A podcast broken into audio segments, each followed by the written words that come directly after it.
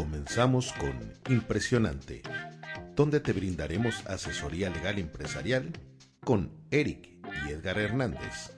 Este segundo episodio del podcast impresionante de esta segunda temporada. Bienvenidos a todos y también bienvenido Edgar, ¿cómo estás? Hola, buen día, ¿cómo están todos? ¿Cómo estás Eric? Yo muy bien, eh, feliz que este, que este segundo capítulo se esté dando. Eh, tuvimos buena respuesta en el primero, entonces en este 2.2 vamos a ver cómo, cómo seguimos trabajando con ustedes, cómo seguimos llevándoles un poquito de nuestro conocimiento a los que nos están escuchando.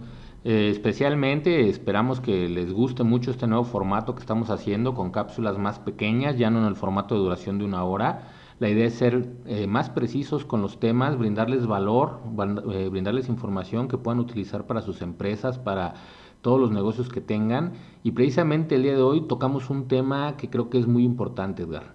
Así es, el, el gobierno corporativo no es algo nuevo como tal, pero sí es bastante reciente. Eh, nosotros les recomendamos a nuestros clientes que de repente tienen por ahí que algún conflicto con, entre socios o gerentes o dirección, que se genere un gobierno corporativo.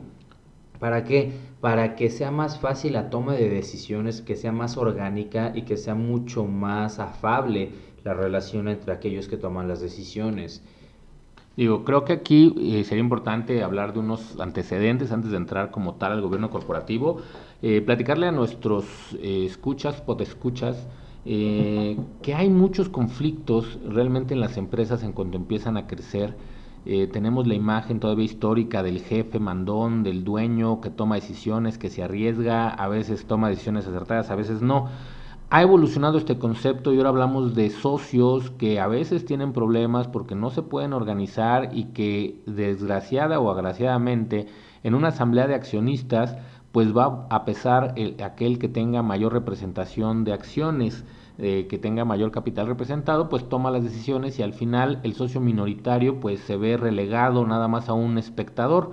Eso provoca eh, tiranía, provoca eh, direcciones eh, monárquicas dentro de las empresas que no se prestan para los modelos actuales.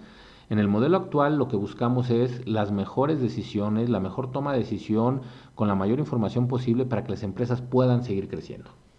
En efecto, eh, la idea aquí es que todos los que estén tomando la decisión tengan la misma capacidad o la misma, el mismo nivel de decisión y que sean escuchados por los demás. ¿Para qué? Para que realmente haya un motivante en el que mis ideas sí, sí valen, mi, mi, mi, opinión sí cuenta y no regresemos a lo que comentaba Eric, a ese jefe tirano que simplemente lo que él decía era lo que se hacía. Por eso se llama un gobierno corporativo, algo que va a gobernar sobre la empresa. Esencialmente el gobierno corporativo es un, medio de control, un switch eh, entre los accionistas, el consejo de administración o el administrador único, las partes interesadas, llamémosle acreedores, deudores, inversionistas, gerente, etcétera, etcétera, que la idea que lleva es efectivamente gobernar, tener una dirección pues más adecuada. Incluso me gustaría comentarles cuatro puntos que tiene el gobierno corporativo de manera internacional como, como base. El primero de ellos es la transparencia. Hay que revelar exactamente y de manera puntual cualquier tema estratégico como finanzas, desempeño, propiedad, eh, sanciones, multas, etcétera, etcétera. La idea es que el gobierno corporativo pueda tomar decisiones a través de contar con la mayor información posible, Edgar. Así es, eh, la, la, idea del gobierno corporativo es, como lo comento, a lo mejor es redundante, que le demos una, una forma de gobernar bien, transparente y que la gente sepa lo que se está haciendo. El segundo de los puntos es la rendición de cuentas. Otro de los grandes pilares es que la empresa pueda tener eh, un mecanismo de verificación en donde todo mundo, y hablamos de accionistas, de dirección, de consejo, etcétera, etcétera, tengan que rendir cuentas. Uno de los puntos en los cuales no funciona el mando de una empresa es cuando la cabeza no tiene a nadie a quien responderle. Eso hace que no se cumplan objetivos, que no se lleguen a eh, a las metas, etcétera, etcétera. ¿Qué opinas, Edgar? Esta rendición de cuentas, como, como bien lo comentas, pues eh, la, la, principal función es que la gente sepa qué se está haciendo. Y tenemos que, diferenciar de una cosa que van a ser los reportes que generen los gerentes generales, el Consejo de Administración y otra la rendición de cuentas general que se va a otorgar al gobierno corporativo. Uno, para saber que sí se están haciendo las cosas. Dos, para concatenar que, que coincidan. Y al fin de cuentas, lo que no se mide no se puede mejorar. Y la única manera en la que lo vamos a medir es en la manera de rendir las cuentas. Creo que una de las palabras claves en la rendición de cuentas es la responsabilidad el que no se cumple un objetivo no tiene que tener una explicación del por qué no, sino más bien el qué se dejó de hacer para no conseguirlo. El tercero de los puntos que, nos marca el gobierno corporativo es la equidad y es una de las cosas que comentábamos al principio, que es proteger los derechos de los accionistas, normalmente los minoritarios, también proteger a los acreedores, proteger eh, todas las partes eh, que están desfavorecidas dentro de la estructura tradicional. En el gobierno corporativo vamos a buscar nivelar los intereses, que yo creo que al final pues todos tenemos el interés que a la empresa le vaya bien. Así es, eh, como lo comentaba al principio en mi primera aportación, la idea es que se esté en una equidad o en una igualdad en la toma de decisiones, porque como bien comentas, Eric, a todos nos interesa que a la empresa le vaya bien, porque todos vamos a depender de esa empresa. Entonces, mi opinión, mis decisiones, invariablemente de mi calidad dentro de la empresa, valen igual que los demás en el gobierno corporativo. Precisamente lo que comentas, Edgar, está relacionado al cuarto punto, que es la responsabilidad corporativa que lo podemos resumir como el reconocimiento de los derechos de todas las partes legalmente. Y aquí hago el paréntesis también de éticamente. Todas las partes que están interesadas en que a la empresa le vaya bien, hay que darles el reconocimiento de sus derechos, es decir, que tratemos de que todos nos vaya bien. Es un principio universal y precisamente eh, una de las características esenciales del gobierno corporativo es que es un órgano colegiado. Esto quiere decir que participan varias personas, incluso en los modelos de gobierno corporativo que hemos instaurado para nuestros clientes, se busca la participación perdón, de consejeros independientes y que su, su opinión o sus dictámenes realmente tengan valor. En este caso nosotros participamos en varios consejos como eh, consejeros independientes aportando del punto de vista legal.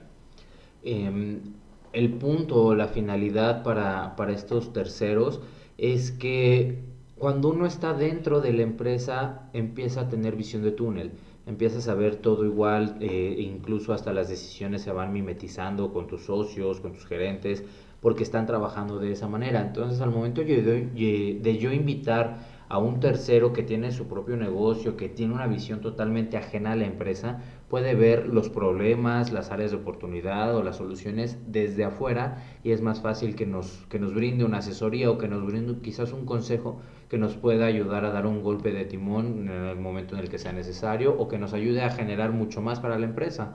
Creo que la cultura de los asesores ya ha ido tomando mucha fuerza dentro de la industria, dentro del mundo empresarial en México.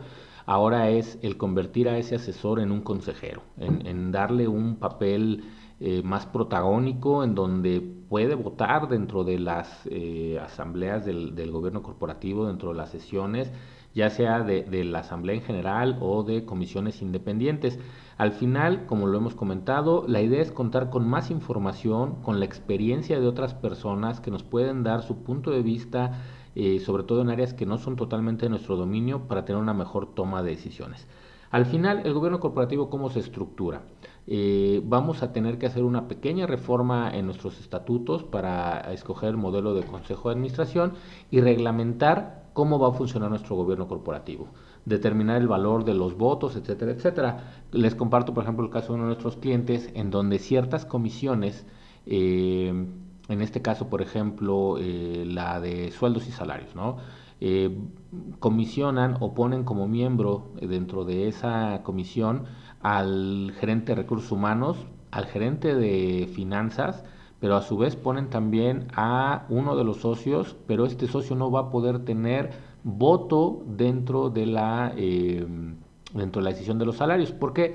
Porque al final hay un conflicto de intereses, hay un conflicto de intereses natural en donde pues si pago más aparentemente mi utilidad pudiera disminuir cuando no necesariamente es así. Entonces se busca, como lo hemos platicado, que haya más transparencia, que haya más legalidad y sobre todo más objetividad en la toma de las decisiones.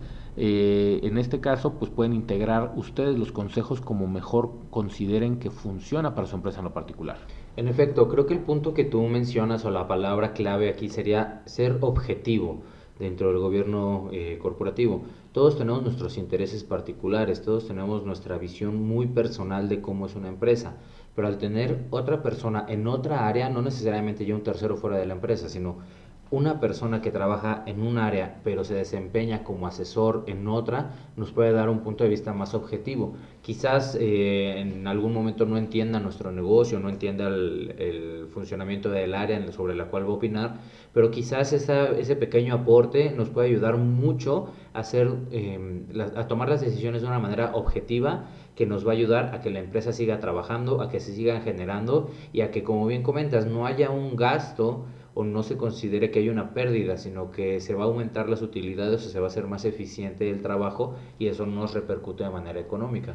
Incluso como comentas Edgar, el hecho de incluir a ciertos puestos eh, de colaboradores dentro del Consejo o dentro del gobierno corporativo también nos va a dar sentido de pertenencia porque esta persona se va a comprometer aún más con, con, la empresa, con el negocio, al momento de que está tomando decisiones estratégicas. La clave del gobierno corporativo son las decisiones estratégicas. No está cambiando la forma de operar de las empresas, no va a sustituir a un gerente, no va a sustituir a un director, no va a sustituir a un consejo de administración o incluso a una asamblea de accionistas. Lo que está buscando el gobierno corporativo son estos elementos que ya hemos platicado, dándole certeza a sus decisiones. Incluso eh, para efectos de, de, pensar en cotizar en bolsa o créditos bancarios, eh, el hecho de que nosotros podamos demostrar que contamos con un gobierno corporativo nos da una mayor eh, puntuación, una mejor referencia, porque tenemos más claridad, ya no estamos sujetos a caprichos, a malas administraciones, etcétera, etcétera. En teoría, el gobierno corporativo nos va a dar mucha certeza, nos va a dar mucha seguridad y nos va a dar mucha tranquilidad para los que estamos adentro, para los que somos inversionistas, para los que somos acreedores, etcétera, etcétera. Este modelo favorece a todos. Sin embargo, sí, Edgar, adelante. Fíjate que, que muchas veces eh, algunos clientes que, que, se ponían un poco renuentes a aplicar esta parte del gobierno corporativo nos decían, oye, pero es que yo tengo un consejo de administración, eh, mi socio y yo platicamos todas las cosas y así lo resolvemos, no veo necesario el gobierno corporativo lo que quizás no sea necesario como tal, pero sí es extremadamente recomendable por todos los beneficios que hemos estado mencionando. Al final de cuentas, em, no es necesario, eh, no sé, comer seis veces al día, pero sí es recomendable, ¿no? Es, es, mejor para tu cuerpo. Es lo mismo, no es necesario, no es obligatorio por ley tener un gobierno corporativo, pero es extremadamente recomendable y tiene muchos beneficios.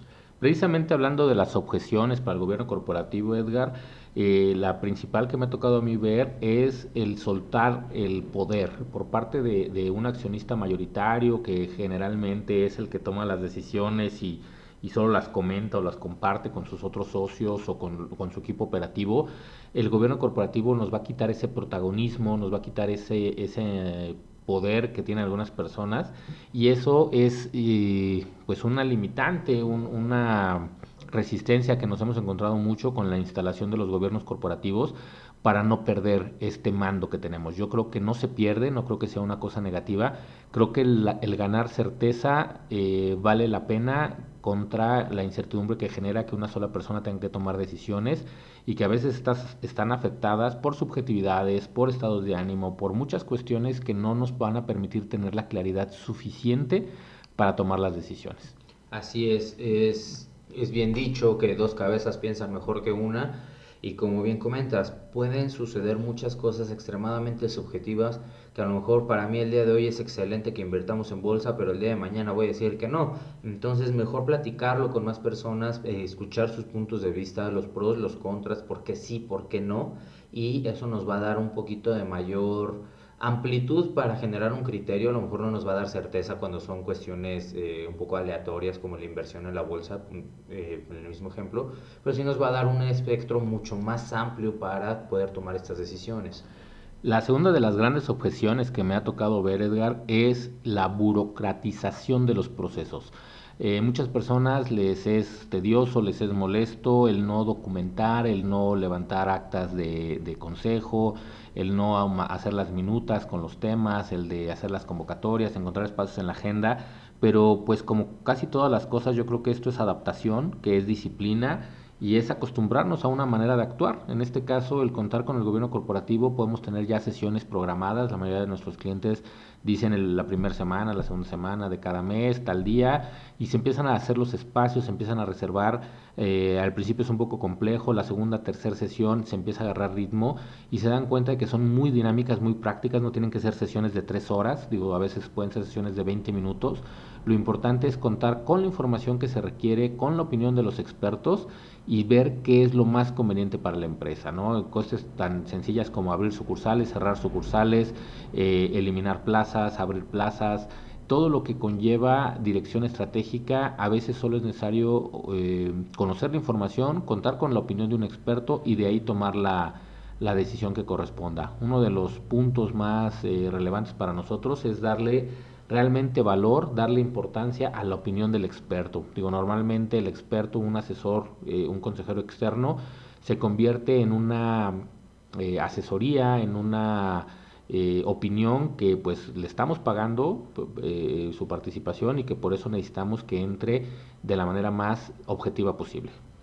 Así es, eh, al fin de cuentas creo que la idea del gobierno corporativo puede aterrizar mucho no solamente en la toma de decisiones, sino también en el orden, como, como bien comentas, Eric, en el orden de las empresas. Al ponerte un día para trabajar, eh, te estás obligando a que sí, se trabaje ese día. Segundo, les recomendamos que tengan su minuta de trabajo, que sepan de qué van a hablar y no simplemente que se reúnan y decir, bueno, ¿y ahora qué? Sino tener una minuta de trabajo y, como les comento, eso repercute en el orden. Y el orden va a repercutir en una mejora en sus empresas. Hacer eficientes las cosas, hacer rápido las cosas. A lo mejor rápido va a ser un día tres horas porque es un tema que se tiene que abarcar más a fondo. Y a lo mejor otro día, como bien comentaba Eric, va a ser más rápido de 20 minutos, pero se van a tocar los temas que se tienen que tocar y se van a rendir las cuentas que se tienen que rendir. Simplemente es poner orden, darle amplitud al criterio y escuchar a los demás. Muy bien, Edgar. Pues bueno, antes de despedirnos, eh, no sé si quieras cerrar con algún tip, algún comentario respecto del tema del día de hoy. Eh, pues el de siempre, sigan asesorándose, busquen asesores legales, eh, en este caso busquen otro tipo de asesores, a lo mejor algún amigo empresario, a lo mejor un amigo que no es empresario y siempre ha trabajado en alguna empresa y pues también su criterio vale, muchas veces son más, más asertivos los criterios de ellos porque tienen un puesto gerencial, porque nos hablan desde su punto de vista externo y objetivo, entonces asesórense, júntense con otras personas para ampliar su criterio y obviamente si van a buscar abogados que nos busquen a nosotros. Pues yo nada más para cerrar, eh, confirmar pues, la opinión de Edgar, eh, busquen los expertos. Pero también una palabra clave aquí es, si quieres hacer, quieres llegar a una empresa grande, quieres ser una empresa grande, pues haz lo mismo que hacen las empresas grandes, ¿no? El gobierno corporativo nace en, los, en las grandes empresas transnacionales, creo que es una herramienta que nos asegura éxito, bueno, nos da mayores probabilidades de éxito, eh, no porque seamos una pequeña empresa que está en crecimiento, tenemos que actuar como una pequeña empresa. Queremos ser grandes, pensemos en grandes. Mi recomendación es valoren la opción de gobierno corporativo. Y antes de despedirnos, recordarles nuestra página de internet www.nante.mx. Nos encuentran en Facebook como Nante Abogados. Y eh, cualquier comentario que tengan, cualquier duda, con todo gusto, por favor, mándenos un correo a asesoría.nante.mx y con gusto los podemos atender pues no queda más que despedirnos, desearles que tengan un día impresionante. Gracias.